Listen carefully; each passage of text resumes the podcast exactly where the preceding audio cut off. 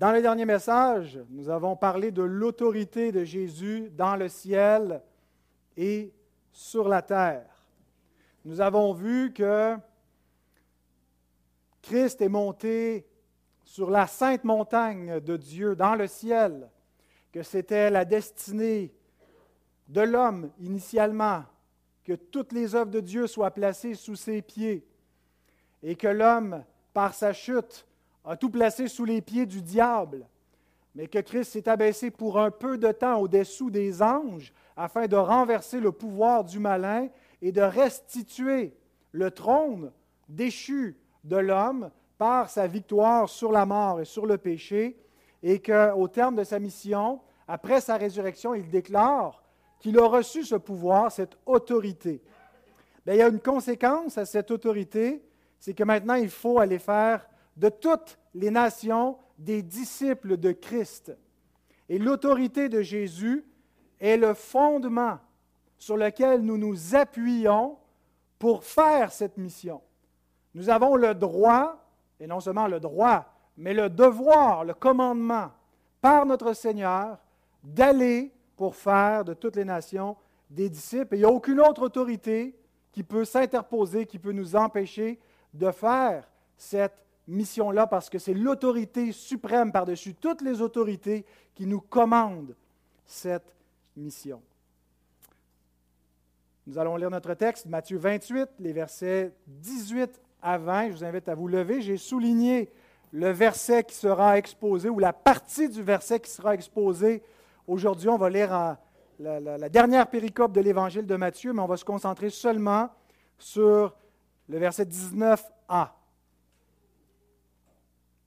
Avant de lire, prions. Notre Seigneur, nous nous tenons devant ta face, devant ton trône céleste, par la foi et par euh, l'union au Saint-Esprit qui nous permet de rendre notre culte de manière céleste, en esprit, en vérité.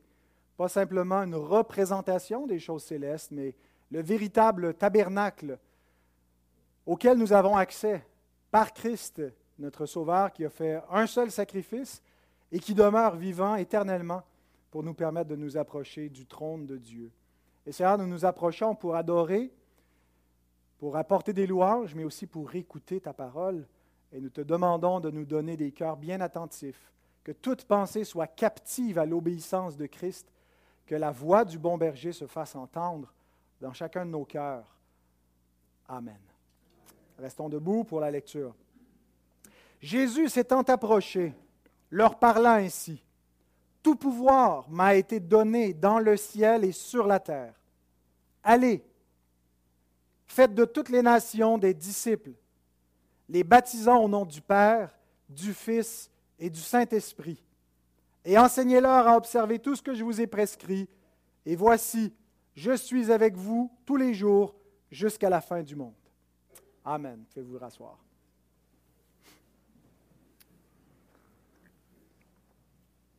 voici le plan que nous allons euh, suivre pour exposer ce petit bout de la parole de Dieu.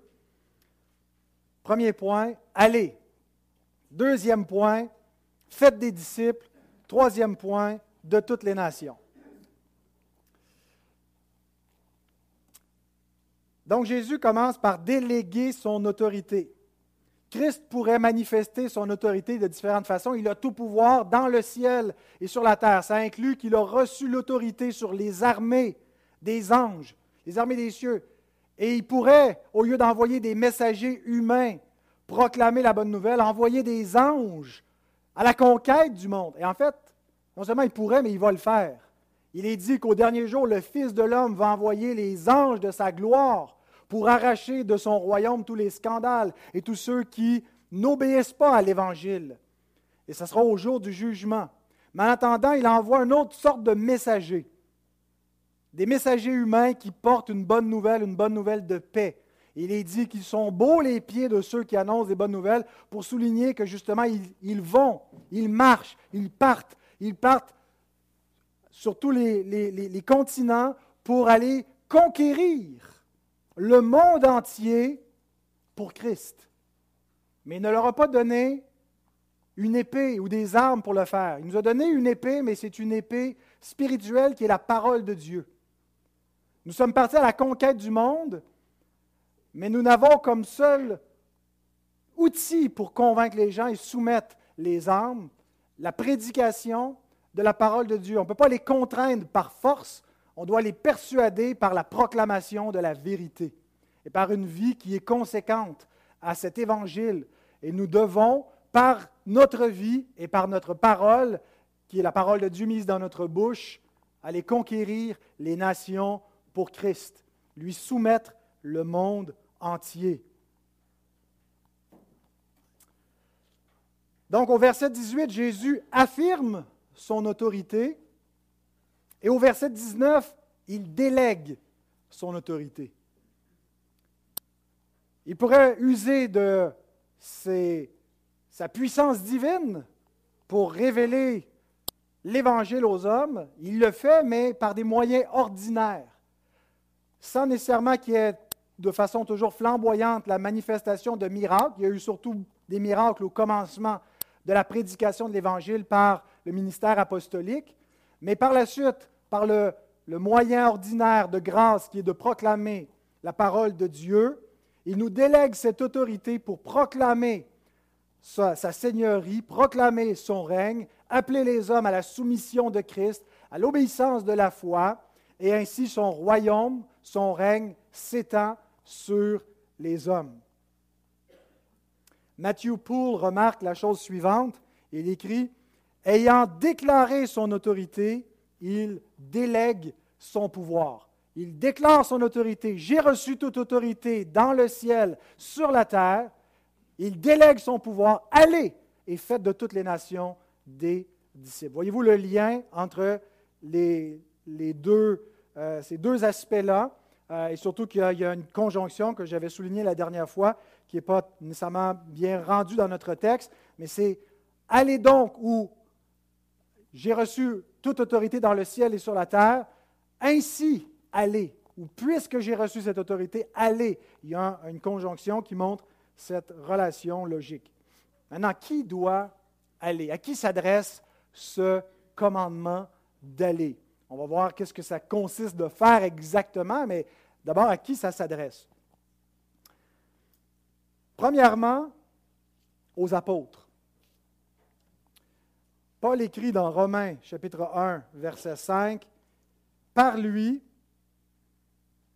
j'attends que ça shift. Vas-y mon Rob, on va y arriver. Merci.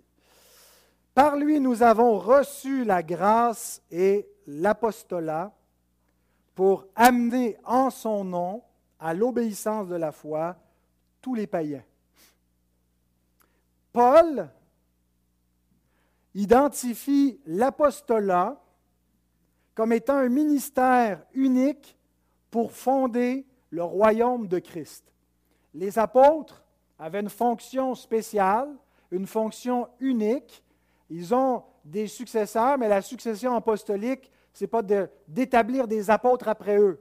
Nous ne voyons pas les apôtres imposer les mains à d'autres apôtres, mais nous voyons les apôtres imposer les mains à des évêques, c'est-à-dire des anciens, qui vont appliquer l'autorité apostolique localement dans des églises, mais les apôtres, il n'y en a plus.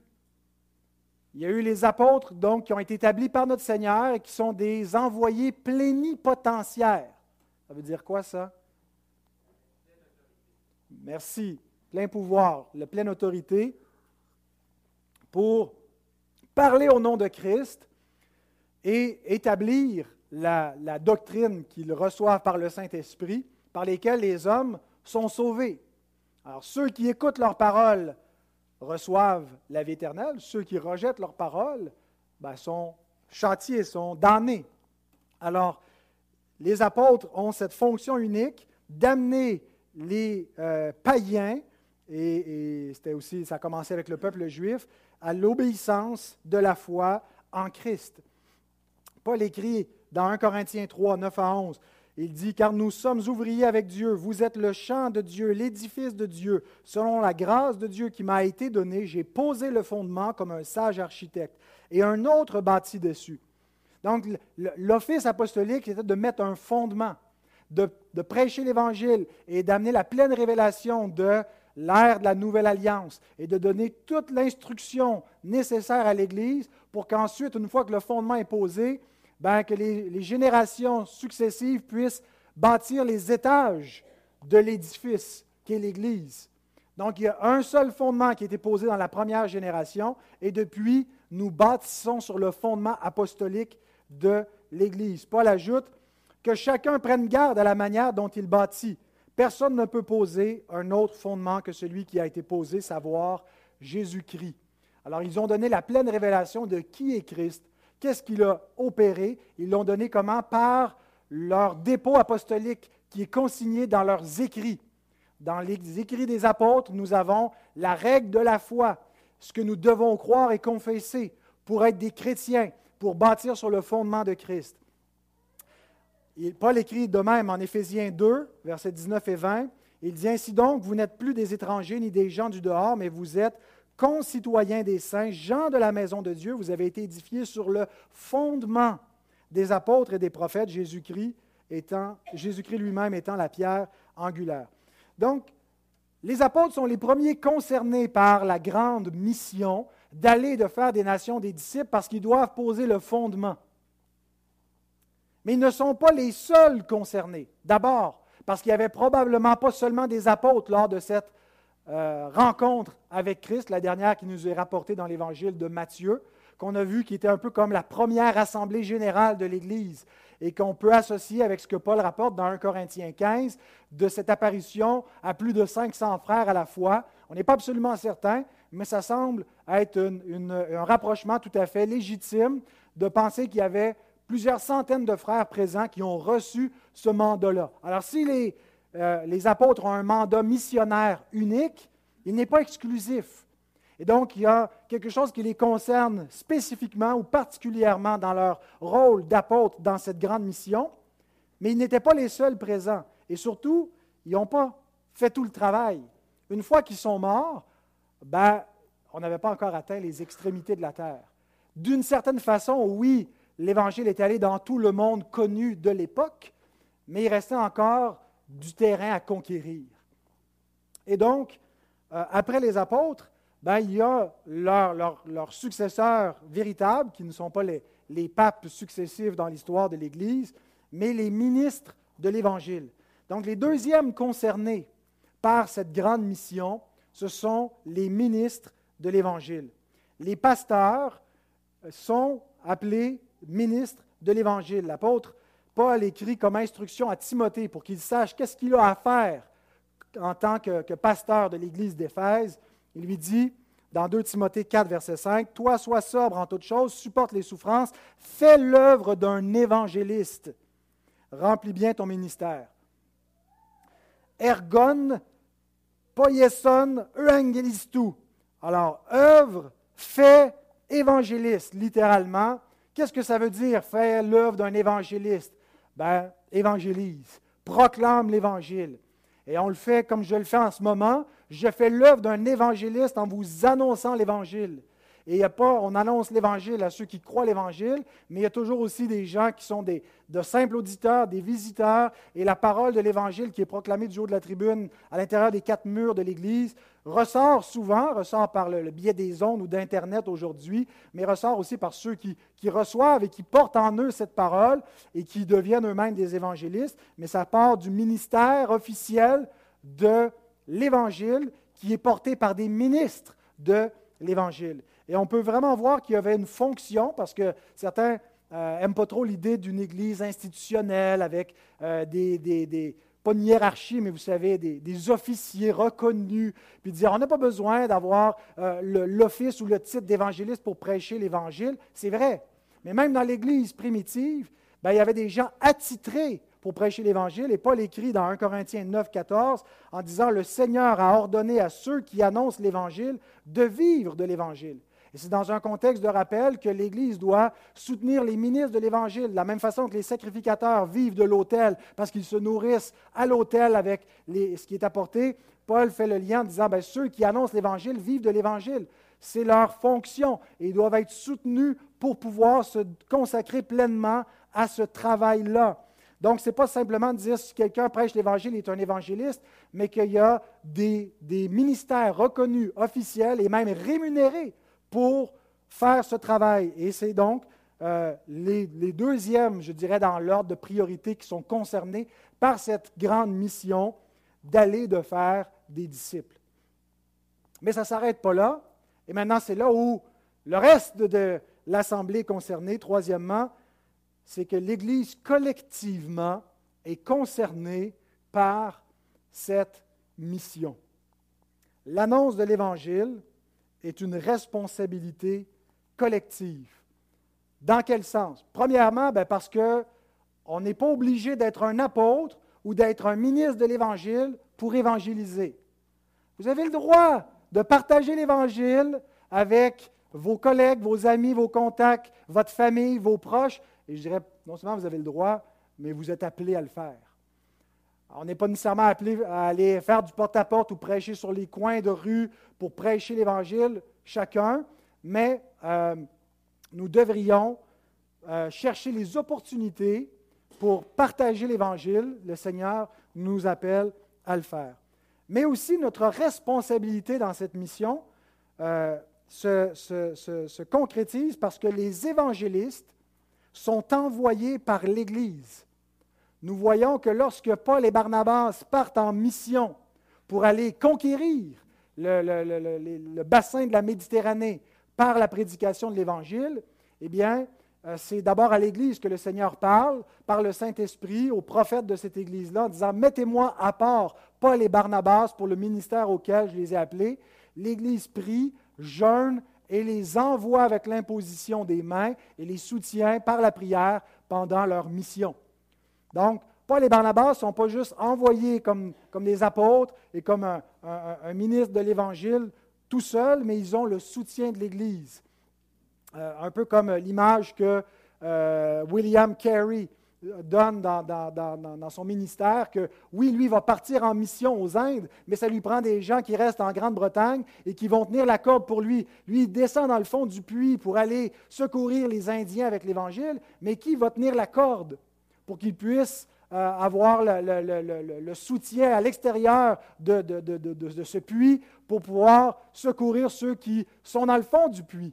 Alors, ben, on a besoin de gens qui sont là et qui soutiennent les évangélistes. Et qu'est-ce qu'ils font exactement? Ben, ils prient et ils soutiennent le, ministère de la parole par des dons euh, et, par la, vie de l'Église. Quand Paul a pour projet de se rendre en Espagne pour aller évangéliser, il dit aux Romains, dans Romains 15, 24, qu'il espère être accompagné par eux. Il ne veut pas dire qu'il espère qu'ils vont tous venir avec lui en Espagne mais qui vont embarquer dans cette mission avec lui, qui vont le soutenir par la prière, qui vont le soutenir par des, offrandes et qui vont faire l'œuvre d'évangéliste par le biais du soutien de l'apôtre Paul. Donc, les évangélistes sont envoyés par l'Église, sont soutenus par l'Église matériellement et spirituellement par la prière. Paul écrit, Romains 10, 15, et, comme, et comment y aura-t-il des prédicateurs s'ils ne sont pas envoyés selon qu'il est écrit, qu'ils sont beaux les pieds de ceux qui annoncent la paix, de ceux qui annoncent de bonnes nouvelles.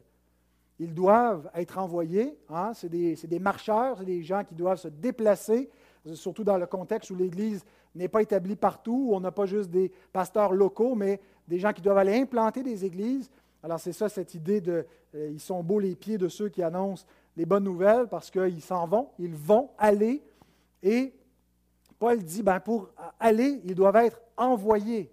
Envoyés par qui? Ben Oui, c'est Dieu qui envoie des ouvriers dans la moisson, mais comment est-ce qu'il le fait concrètement? Il le fait par l'Église. C'est l'Église qui envoie.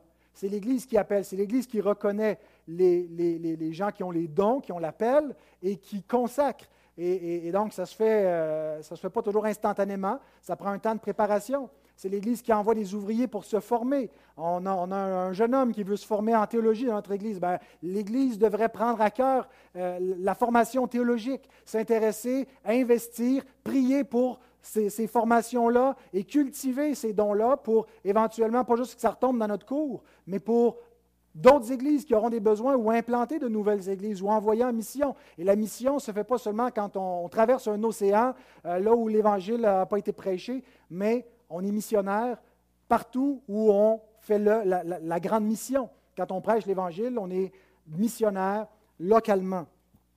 Donc, euh, le disciple ordinaire, je ne veux pas dire par là qu'on est, euh, vous êtes des gens ordinaires, puis nous, les pasteurs, on est, on est extraordinaire, mais le disciple qui n'est pas un ministre de l'Évangile et qui n'est pas un apôtre participe à la grande mission au travers d'une église locale qui est missionnaire, qui s'acquitte de ce mandat missionnaire confié par Christ. Alors, c'est quoi une église qui est missionnaire? Ben, c'est une église qui fait de nouveaux disciples, l'évangélisation, et qui forme les disciples, l'édification. Parce que faire des disciples, ce n'est pas juste convertir des gens, puis après ça, on ne s'en occupe plus. C'est les entretenir comme disciples. Alors, est-ce que notre Église, c'est ce qu'on fait, est-ce qu'on prêche l'Évangile? Ça n'implique pas, qu'il faut avoir un, département de l'évangélisation ou faire du porte-à-porte. Mais je pense que lorsqu'on essaie d'être sur les réseaux sociaux, qu'on a un, poste de radio, ainsi de suite, ce sont des, portes d'entrée ou, de sortie plutôt pour essayer de sortir le message et qu'on ne veut pas juste parler à nous-mêmes en vase clos, mais que notre message et tout ce qu'on fait, on essaie de le faire sur la place publique pour essayer d'atteindre les non-croyants, pour essayer d'atteindre les inconvertis. Et on prie pour cela, on prie pour des conversions, on prie pour euh, des contacts. Les mercredis soirs, on amène devant le trône de la grâce des, personnes qui ne sont pas à Christ et on prie pour eux, on, nomme leur nom. On prie pour des, des gens dans votre entourage, de vos amis, de votre famille. On prie pour les conjoints non-croyants. On cherche le salut des âmes inconverties une église qui ne fait pas ça n'est pas missionnaire, elle n'est pas en train de chercher le, salut. On doit chercher des conversions, mais pas juste à les convertir, puis c'est tout. À, veiller pour que les, les, personnes que le Seigneur conduit dans cette église, on en fasse des disciples. On s'assure qu'ils apprennent c'est quoi la vie chrétienne, comment vivre la vie chrétienne, donc former des disciples. Et dans la mesure où vous participez à cette vie d'église, où vous contribuez financièrement et vous contribuez par votre prière et vous faites cette vie d'Église, ben vous répondez à l'appel du Seigneur qui vous dit à vous aussi, allez, parce que vous le faites par le biais de votre Église locale. Maintenant, une dernière question avant le prochain point. Est-ce que c'est en allant ou est-ce que c'est aller? Il y a un, un, enjeu ici exégétique parce que le verbe aller dans le texte original n'est pas l'impératif. C'est un participe. Dans, le texte, dans tous ces versets de la grande mission, il y a un seul impératif et c'est le verbe faites des disciples. C'est un seul mot en grec, euh, saté, qui euh, est basé sur le, mot disciple, mathetetes, qui veut dire disciple, matheteus saté, qui veut dire faites des disciples. Et c'est le seul impératif. Les trois autres verbes de la grande mission, ce sont des participes allant, baptisant, enseignant. Alors, les, trois participes sont reliés à l'impératif et ils nous disent comment on fait des disciples. Faites des disciples, oui, mais comment on fait ça? En allant, en les baptisant et en les enseignant. Et, on va voir chacun de, ces trois, euh, euh, aspects de la grande mission. Mais l'emphase de la grande mission est vraiment sur le seul impératif qu'on trouve, c'est faire des disciples. Et les autres verbes nous indiquent comment on fait des disciples. Maintenant, certains se sont arrêtés là-dessus et ont dit, bon, ben, il n'y a pas un commandement qui nous dit d'évangéliser. Et nulle part dans le Nouveau Testament, on retrouve un commandement d'évangéliser. Et donc, il y a peut-être une suremphase dans la communauté évangélique où il euh, faut avoir un ministère d'évangélisation, puis on devient un peu des, témoins de Jéhovah nous-mêmes. Il faut faire du porte-à-porte, puis on culpabilise les gens qui ne font pas des disciples. Euh, et, alors qu'en réalité, il n'y a pas de commandement tout ce qu'il faut, c'est en allant, on fait des disciples. Donc, en allant travailler, en allant faire des commissions, en allant avec nos amis, euh, ben, si ça donne en allant, ben, tu feras des disciples en même temps. Alors, il est vrai qu'en allant sur notre chemin, c'est le mode dans lequel on fait des disciples. Ce n'est pas comme l'évangélisation ne devrait pas être genre une activité, ça peut être une activité spécifique. Il y, en a qui, vont prêcher dans la rue, il y en a qui vont prêcher dans, différents contextes, dans les, quand il y a des événements ou euh, devant les cliniques d'avortement ou je ne sais pas quoi euh, qui, qui, peut être correct, ou là, je fais de l'évangélisation de telle heure à telle heure. Mais en fait, on devrait être toujours en mode évangélisation. Ça devrait être un mode de vie. On devrait toujours être disponible, disposé à partager l'Évangile avec nos collègues, avec nos proches. On est des évangélistes partout où nous sommes. Ce n'est pas juste euh, une activité désignée pendant un laps de temps défini. Puis après ça, bon, on a fait, on a punché nos heures, on est débarrassé de notre obligation, puis on peut faire notre petite vie tranquille. Donc oui, en allant, avec tout le reste, on fait des disciples. Mais ce n'est pas vrai que c'est simplement un, verbe qui n'implique pas euh, un commandement. Les trois participes sont employés comme trois impératifs, parce qu'il y a une règle dans la grammaire grecque, c'est que les participes circonstanciels qui dépendent d'un impératif deviennent eux-mêmes des impératifs. Alors, Grant Osborne l'explique, il écrit Le participe circonstanciel aller prototentes, suivi du verbe principal, est un trait stylistique fréquent chez Matthieu et il devient en fait un autre impératif. Allez et faites des disciples. En effet, les deux participes qui suivent, baptisés et enseignés, sont également circonstanciels et ont la force d'un impératif. Donc, un participe circonstanciel, c'est qu'il te décrit, il dépend d'une autre action. Il te décrit comment faire l'autre action. Et il s'harmonise avec l'autre action. Donc, si l'autre action, c'est un impératif, ben, le participe circonstanciel devient un impératif. Donc, ce n'est pas juste quelque chose de casual, bon, en allant, si ça donne, fait des disciples. C'est un ordre. Faites des disciples. Comment? En allant, en baptisant et en enseignant. Et on a vu donc comment chacun, dans une mesure différente, on est concerné, euh, en commençant par les apôtres, par les ministres de l'Évangile et par l'Église collectivement, par ce aller, faites des disciples. Maintenant, regardons deuxièmement ce verbe-là, faire des disciples. En quoi cela consiste-t-il? C'est quoi un disciple et comment est-ce qu'on fait ça, un disciple? John Broadus euh, explique ce que c'est ce qu'une personne qui est devenue un disciple. Il écrit Faire d'une personne un disciple du Christ, c'est l'amener dans une relation d'élève à maître en prenant son joug d'instruction qui fait autorité, en acceptant ce qu'il dit comme vrai parce qu'il le dit et en se soumettant à ses exigences comme justes parce qu'il les impose. Donc un disciple, ce n'est pas simplement un adhérent au christianisme.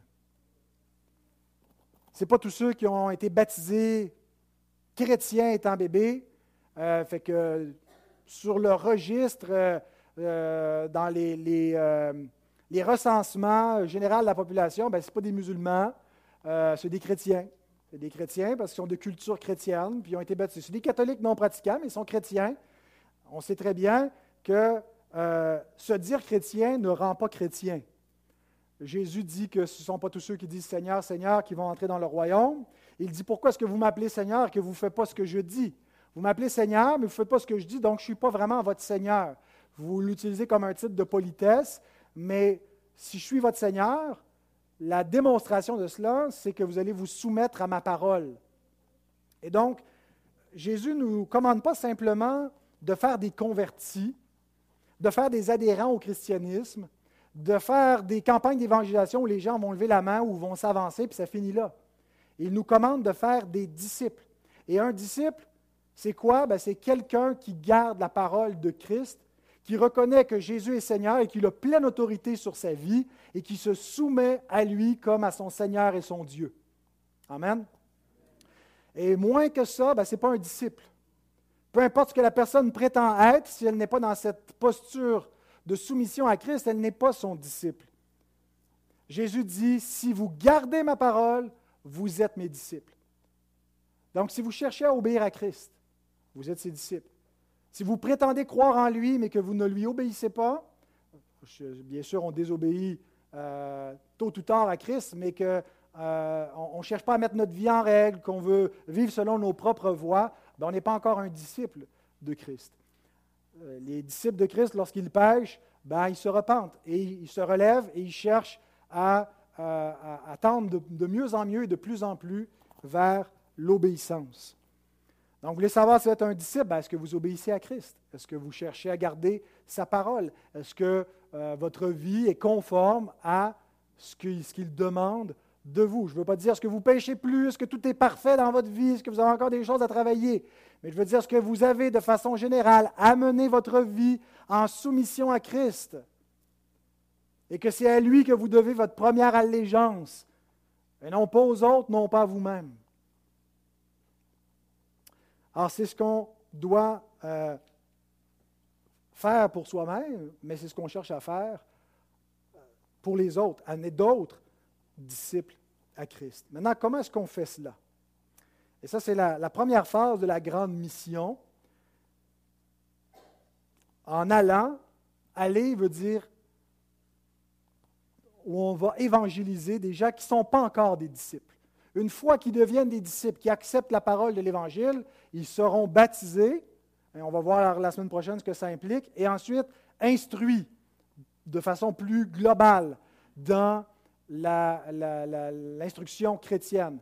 Mais l'instruction de base, c'est la prédication de l'Évangile, où on déclare aux hommes le, plan du salut, que sans Christ, ben, ils, sont, perdus, que le jugement de Dieu est sur eux, qu'ils vont, ils vont périr éternellement, et qu'il y a un sauveur qui est le, Fils de Dieu, Jésus, qui est venu dans le monde, euh, qui est mort pour nos péchés, qui est ressuscité pour notre justification, et qu'il est vivant, et que si quelqu'un invoque son nom et place sa confiance en lui, ben, il devient son disciple et il sera sauvé. Et quand quelqu'un accepte cette parole et qu'on peut voir qu'il y a une, vraie conversion authentique, ben là, il sera baptisé puis il sera instruit dans le reste. Mais le aller, c'est cette première étape, cette phase 1, d'aller faire des disciples en leur donnant l'abécédaire de la foi, l'Évangile. Comment est-ce qu'on fait ça? Alors, certains mettent l'emphase sur le côté relationnel de l'évangélisation. L'évangélisation relationnel. Donc, l'évangélisation, ce n'est pas donner un traité à quelqu'un euh, simplement. Oui, ça peut être ça, mais c'est beaucoup plus que ça. Ce n'est pas juste mettre un, bumper sticker, Jésus t'aime, Jésus sauve, repens-toi, ou je ne sais pas quoi. Puis là, ben, les gens qui ont lu ça, ils ont été évangélisés. L'évangélisation, disent ces personnes, c'est relationnel.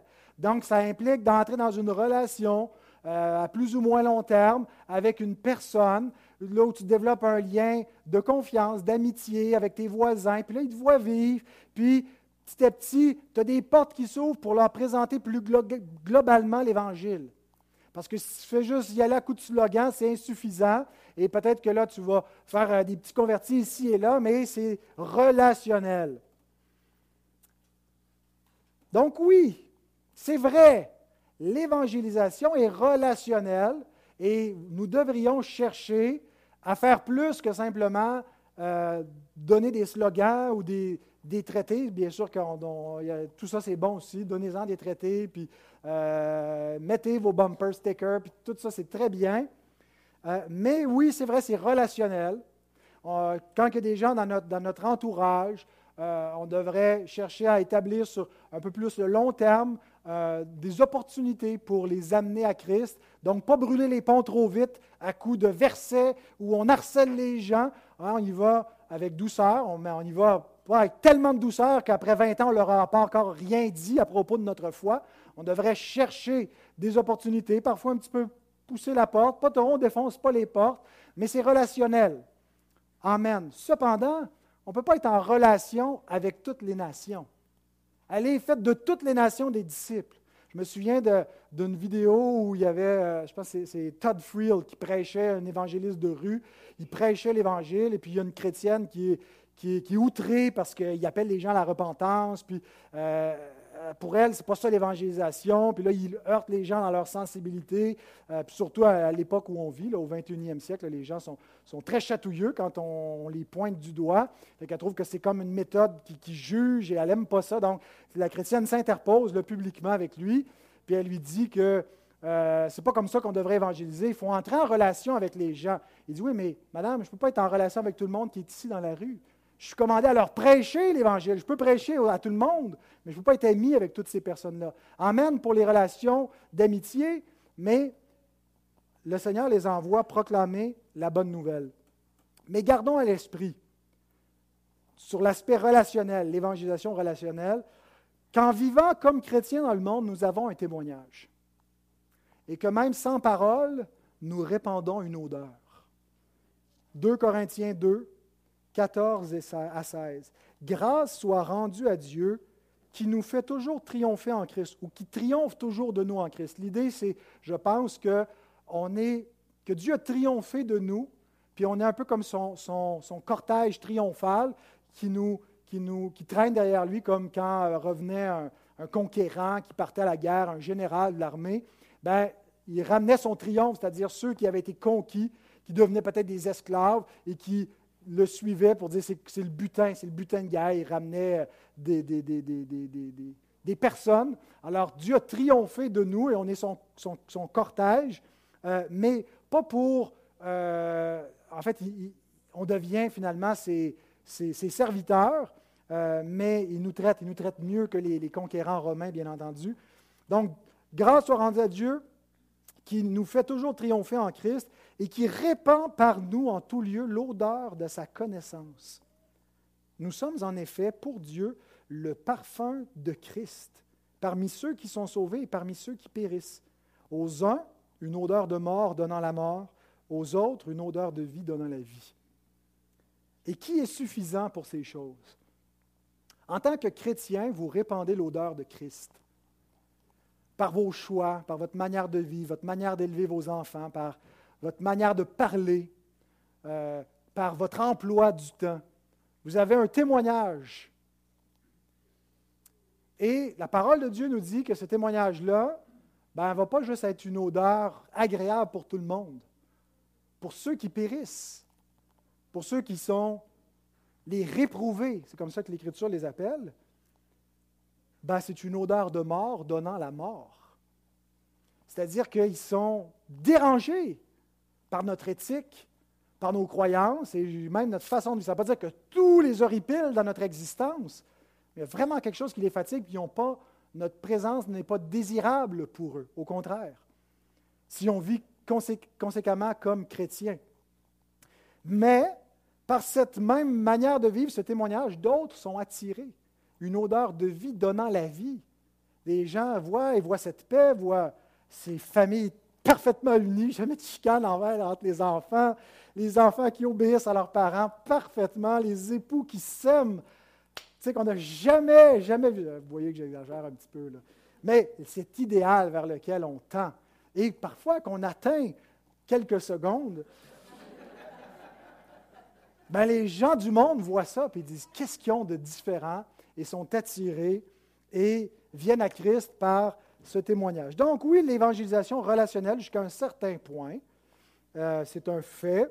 Et aussi qu'on comprend qu'on fait pas seulement, on n'est pas seulement appelé à évangéliser dans la grande mission, mais à faire des disciples. Et c'est vraiment relationnel, faire des disciples, une fois qu'ils sont rentrés dans l'Église, c'est au travers des relations fraternelles qu'ils apprennent à être des disciples. C'est-à-dire quand on se côtoie, qu'on vit ensemble, le nouveau croyant ben, apprend à vivre. C'est quoi un chrétien? Ben, il va côtoyer d'autres chrétiens dans l'Église, il va voir comment ils adorent, ils vont voir euh, comment ils organisent leur, emploi du temps, euh, est-ce qu'ils participent aux réunions, ils ne participent pas, comment est-ce qu'ils vivent leur, leur vie chrétienne. Alors, quand on, on s'inter-invite, on fait de l'hospitalité, on se voit vivre les uns les autres, et c'est comme ça qu'on devient des disciples. Et la parole de Dieu nous dit d'ailleurs, elle dit par exemple aux, femmes plus âgées de donner des instructions aux, jeunes femmes, aux jeunes mamans pour l'éducation des enfants et comment aimer leur mari. Euh, et, c'est valable aussi pour, les hommes. Euh, donc, on devient disciple dans un contexte relationnel, euh, qu'on soit nouveau croyant, qu'on soit nouveau parent, et pour nos propres enfants. ils apprennent à être des chrétiens en regardant leurs parents chrétiens alors, est-ce qu'on est des, chrétiens du dimanche ou est-ce qu'ils voient vraiment des disciples de Christ tout au long de la semaine? Est-ce qu'on les réunit pour faire un culte avec eux? Est-ce qu'on leur enseigne à lire la Bible? Parce que tout ce qu'on fait a une influence, mais aussi tout ce qu'on ne fait pas. Et donc, on fait des disciples dans nos propres foyers. D'autres vont plutôt mettre l'emphase, comment faire des disciples, sur l'évangélisation par les bonnes œuvres. Donc, ça va un petit peu avec le, l'évangélisation relationnelle, mais là, ce sont vraiment des bonnes œuvres, certains vont dire même des, actions intentionnelles envers les gens du dehors euh, pour essayer de viser leur conversion, alors qu'on peut avoir des, toutes sortes de ministères euh, d'entraide caritatifs, un, comptoir alimentaire euh, où on donne de la nourriture ou des, corvées qu'on peut faire dans le voisinage, des choses, des belles initiatives que des chrétiens au Québec font, aller tondre des pelouses de, gens dans le voisinage. Euh, qu'est-ce que vous voulez, là, d'héberger des Ukrainiens, euh, de faire des déménagements gratuits? Et on dit, on va faire des belles œuvres. Et en fait, c'est vrai que la parole de Dieu nous dit que euh, les bonnes œuvres servent de lumière souvent pour conduire les hommes à Dieu. Euh, Pierre nous dit qu'ils vont voir nos bonnes œuvres et ils vont glorifier Dieu au jour où il va les visiter, 1 Pierre 2,12. Mais Jésus lui-même, dans le Sermon sur la montagne, déclare, Matthieu 5,16, que votre lumière luise ainsi devant les hommes afin qu'ils voient vos bonnes œuvres et qu'ils glorifient votre Père qui est dans les cieux. Donc les bonnes œuvres les amènent à louer Dieu et à se convertir à Dieu. Mais je ne suis pas certain ici que les bonnes œuvres sont des bonnes œuvres d'évangélisation, c'est-à-dire des œuvres où on veut spécifiquement essayer par des actions gentilles envers la communauté de convertir des pécheurs. Je ne suis pas certain qu'on retrouve une prédominance sur des œuvres d'évangélisation de cette nature-là dans le Nouveau Testament. Je pense que les bonnes œuvres dont Jésus parle ici, dont Pierre parle, sont plutôt des œuvres d'obéissance envers Dieu, c'est-à-dire où on ne se cache pas pour être chrétien, mais on vit notre vie chrétienne sans mettre la lampe sous le boisseau, et les gens nous voient vivre, et ce sont des œuvres d'obéissance envers Dieu qui les amènent à se questionner sur leur propre éthique et, sur, sur, ce Dieu invisible que nous servons, et ils le voient au travers de la lumière des bonnes œuvres, mais aussi, et peut-être surtout, des œuvres d'amour fraternel. Donc oui, il y a une place pour servir les gens à l'extérieur, mais les, les œuvres d'amour sont surtout dirigées vers les frères et sœurs et, exercer le bien envers tous, surtout envers ceux de la maison de Dieu, nous dit l'apôtre. Alors, on peut euh, faire du bien envers ceux du dehors, mais on devrait commencer par ceux du dedans.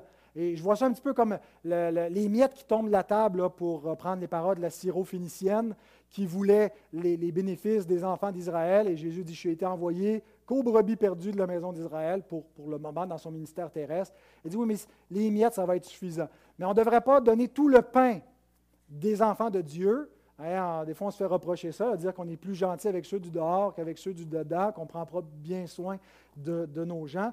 Mais on devrait essayer, en tout cas, de s'assurer que l'entraide, avant d'être dirigé vers un ministère d'entraide sociale, soit une entraide communautaire dans l'Église.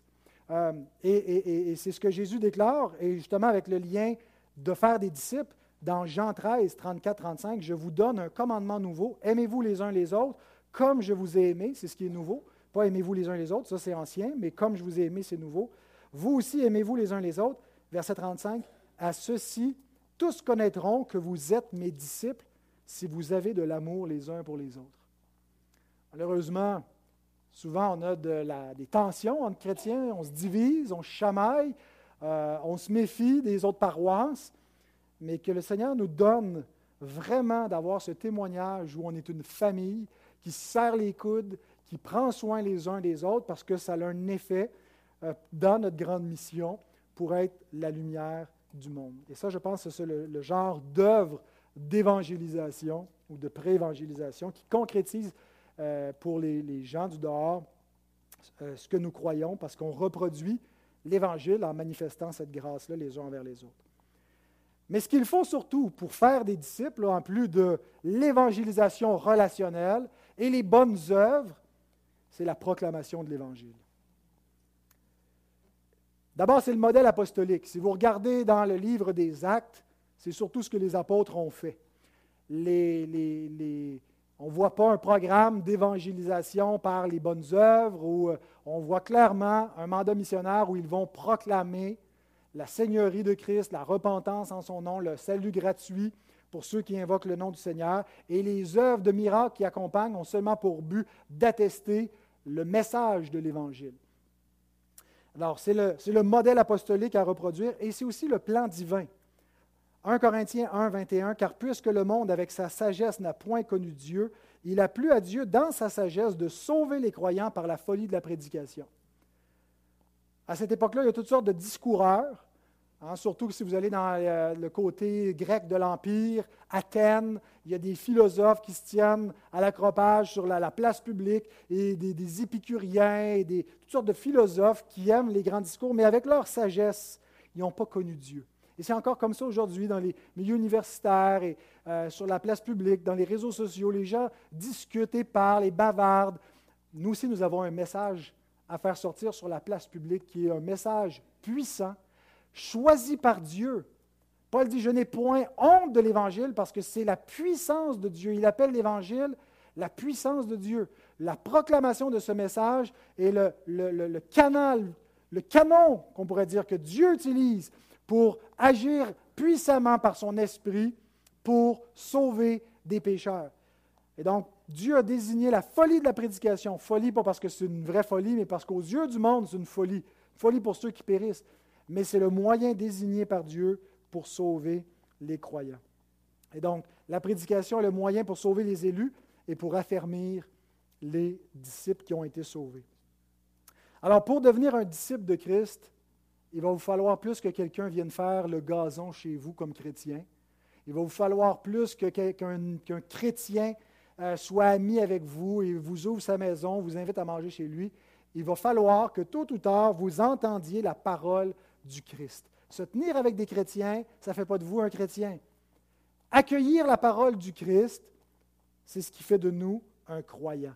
Donc, il est nécessaire pour nous qui voulons faire des disciples qu'éventuellement on leur proclame la parole.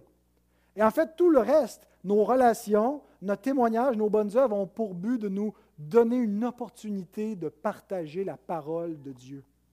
Si on ne se rend pas là, on n'a pas évangélisé. Le reste, qu'on pourrait dire une pré-évangélisation. Mais la proclamation de l'Évangile, c'est l'évangélisation en substance. Romains 10, 14 et 17. Comment donc invoqueront-ils celui en qui ils n'ont pas cru? Et comment croiront-ils en celui dont ils n'ont pas entendu parler? Et comment en entendront-ils parler s'il n'y a personne qui prêche? Ainsi, la foi vient de ce qu'on entend et ce qu'on entend vient de la parole de Christ. Il faut que le message soit dit dans des mots, soit verbalisé, soit proclamé.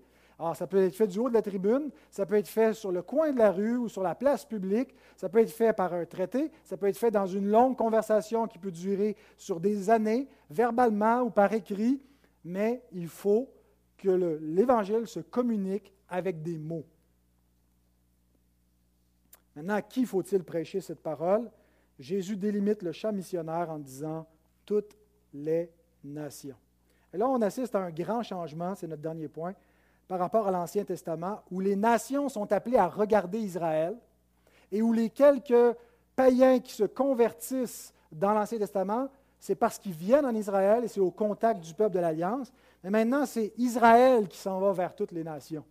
Le nouvel Israël, nous, les, croyants, les chrétiens, nous sommes appelés non pas à attendre passivement que les gens viennent à nous, mais à aller vers eux. Il y a une orientation. Et donc, ça, ça devrait nous donner un minding.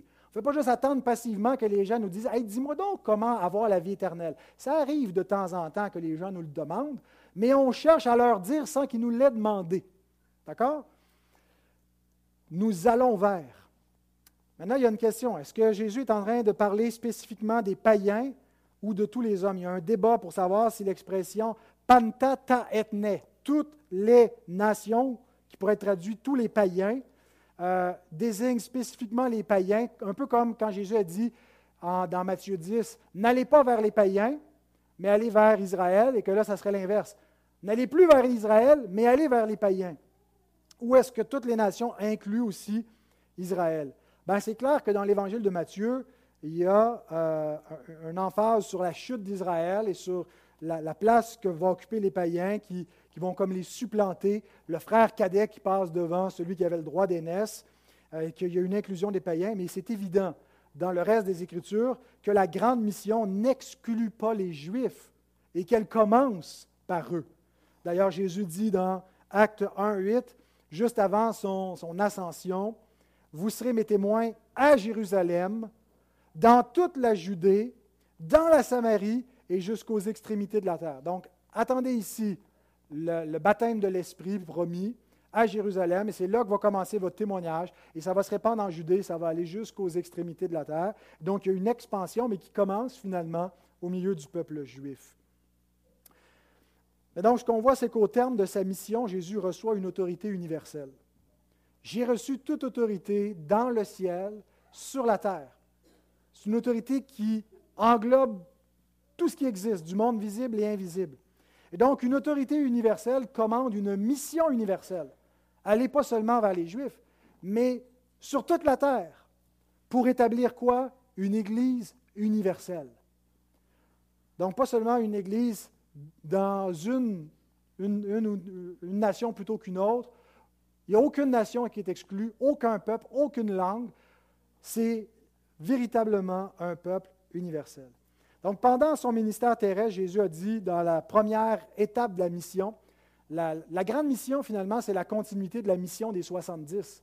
Quand Jésus les envoie deux par deux, on lit dans Matthieu 10, 5 et 6, il dit N'allez pas vers les païens, n'entrez pas dans les villes des Samaritains, allez plutôt vers les brebis perdues de la maison d'Israël. Ça commençait là, c'est la phase 1.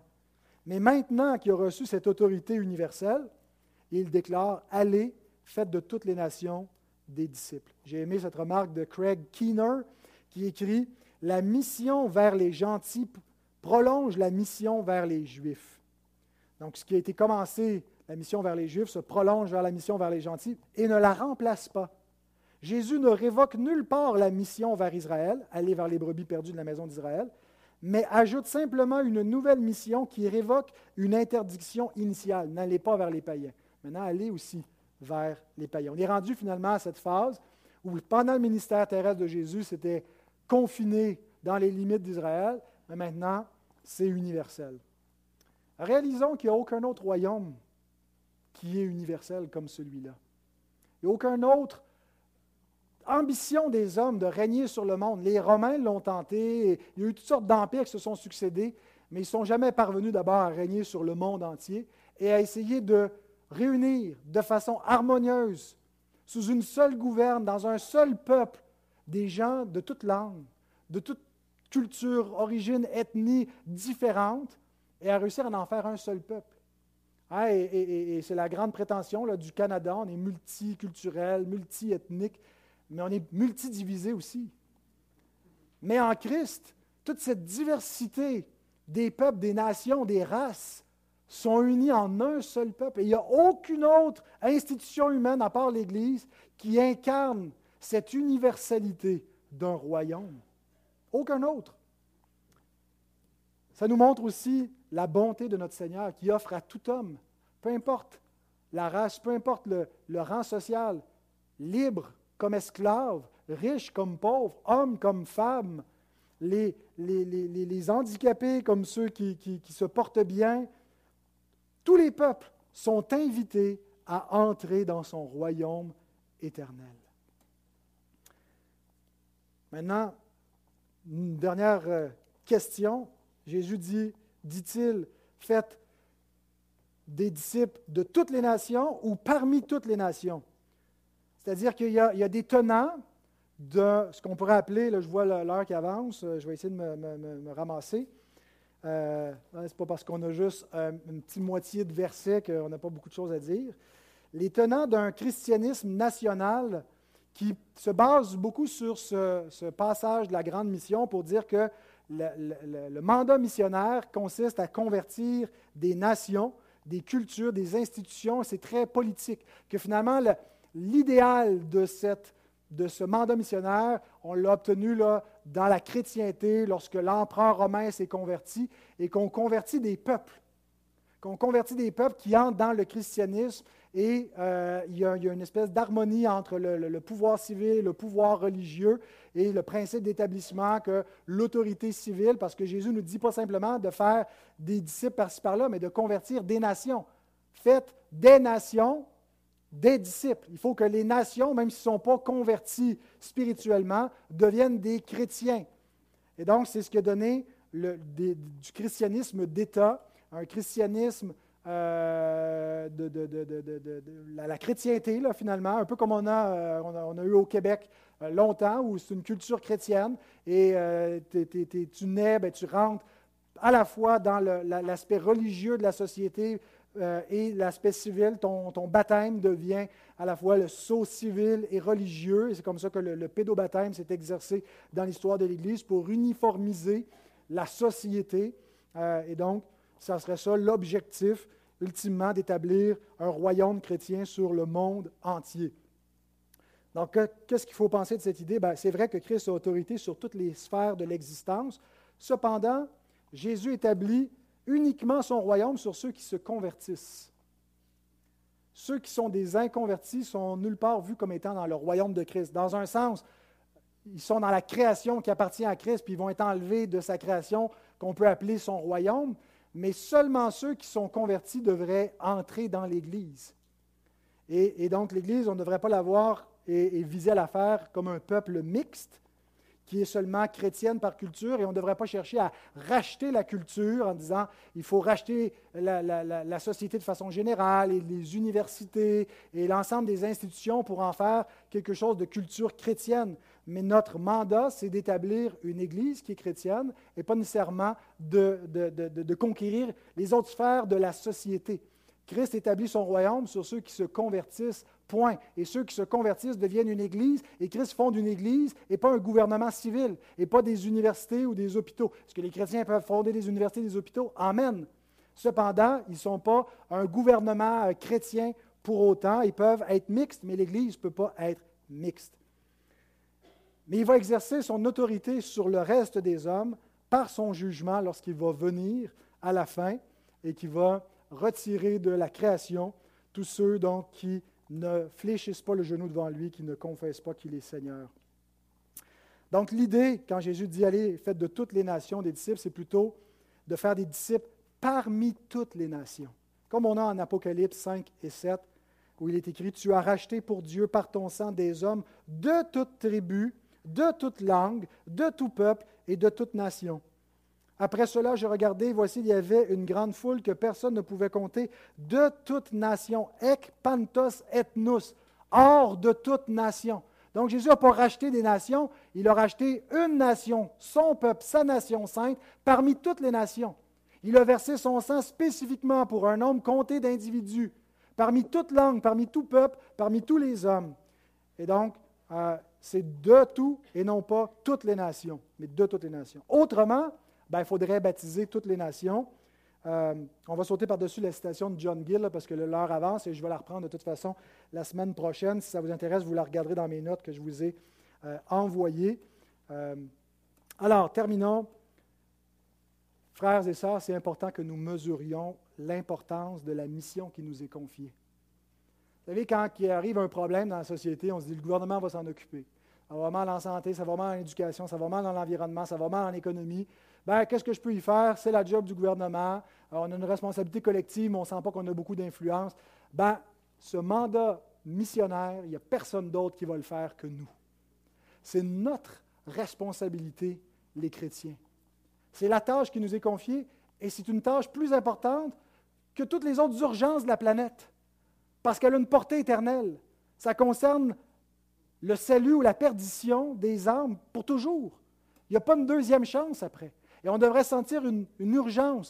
Ça ne veut pas dire qu'il faut euh, capoter, arrêter de dormir, puis aller frapper à toutes les portes, secouer les gens, mais on devrait secouer soi-même parce que des fois, on est lent à partager la bonne nouvelle. On a peur de la réaction des hommes, on a peur de se faire rejeter, mais il y a une urgence. Et c'est à nous qu'appartient cette mission. Ça devrait être une priorité de l'Église et on devrait centrer nos intérêts et être prêt à payer le prix il y a un prix élevé à payer pour ceux qui vont faire cette mission. L'ennemi veut nous empêcher et va diriger ses, munitions contre nous si nous nous acquittons plus fidèlement et plus ardemment de ce mandat missionnaire. Mais regardez ce que Paul dit, et je vous assure, c'est ma dernière citation, et après je vais me rasseoir. Il écrit Souviens-toi de Jésus-Christ, issu de la postérité de David, ressuscité des morts selon mon évangile. Pensez à Christ. Pensez à Christ qui a tout abandonné, qui s'est anéanti pour vous sauver, qui a payé le prix par amour pour vous. Laissez-vous inspirer de son sacrifice pour être prêt à sacrifier vous-même. Et Paul ajoute, pour lequel je souffre jusqu'à être lié comme un malfaiteur. Mais la parole de Dieu n'est pas liée. Moi, je suis lié, mais ça n'empêche pas la parole de Dieu de continuer à avancer, même si ses serviteurs sont liés. C'est pourquoi je supporte tout à cause des élus, afin qu'eux aussi obtiennent le salut qui est en Jésus-Christ avec la gloire éternelle. Est-ce que vous n'êtes pas heureux qu'avant vous, il y ait des gens qui ont supporté pour qu'à votre tour, aujourd'hui, vous ayez pu entendre la parole de Dieu, qui ont sacrifié, des missionnaires qui sont venus, des gens qui ont été persécutés, et le sang des martyrs qui a permis que le flambeau de la foi soit transmis de génération en génération pour que nous, à notre tour, nous puissions entendre et croire et être sauvés? Est-ce qu'on n'est pas mu pour faire le même sacrifice et supporter à notre tour tout pour que les élus, eux aussi, puissent recevoir en partage l'héritage du salut? Que Dieu nous donne cette reconnaissance et cet amour pour nos frères qui ne sont pas encore convertis. Amen.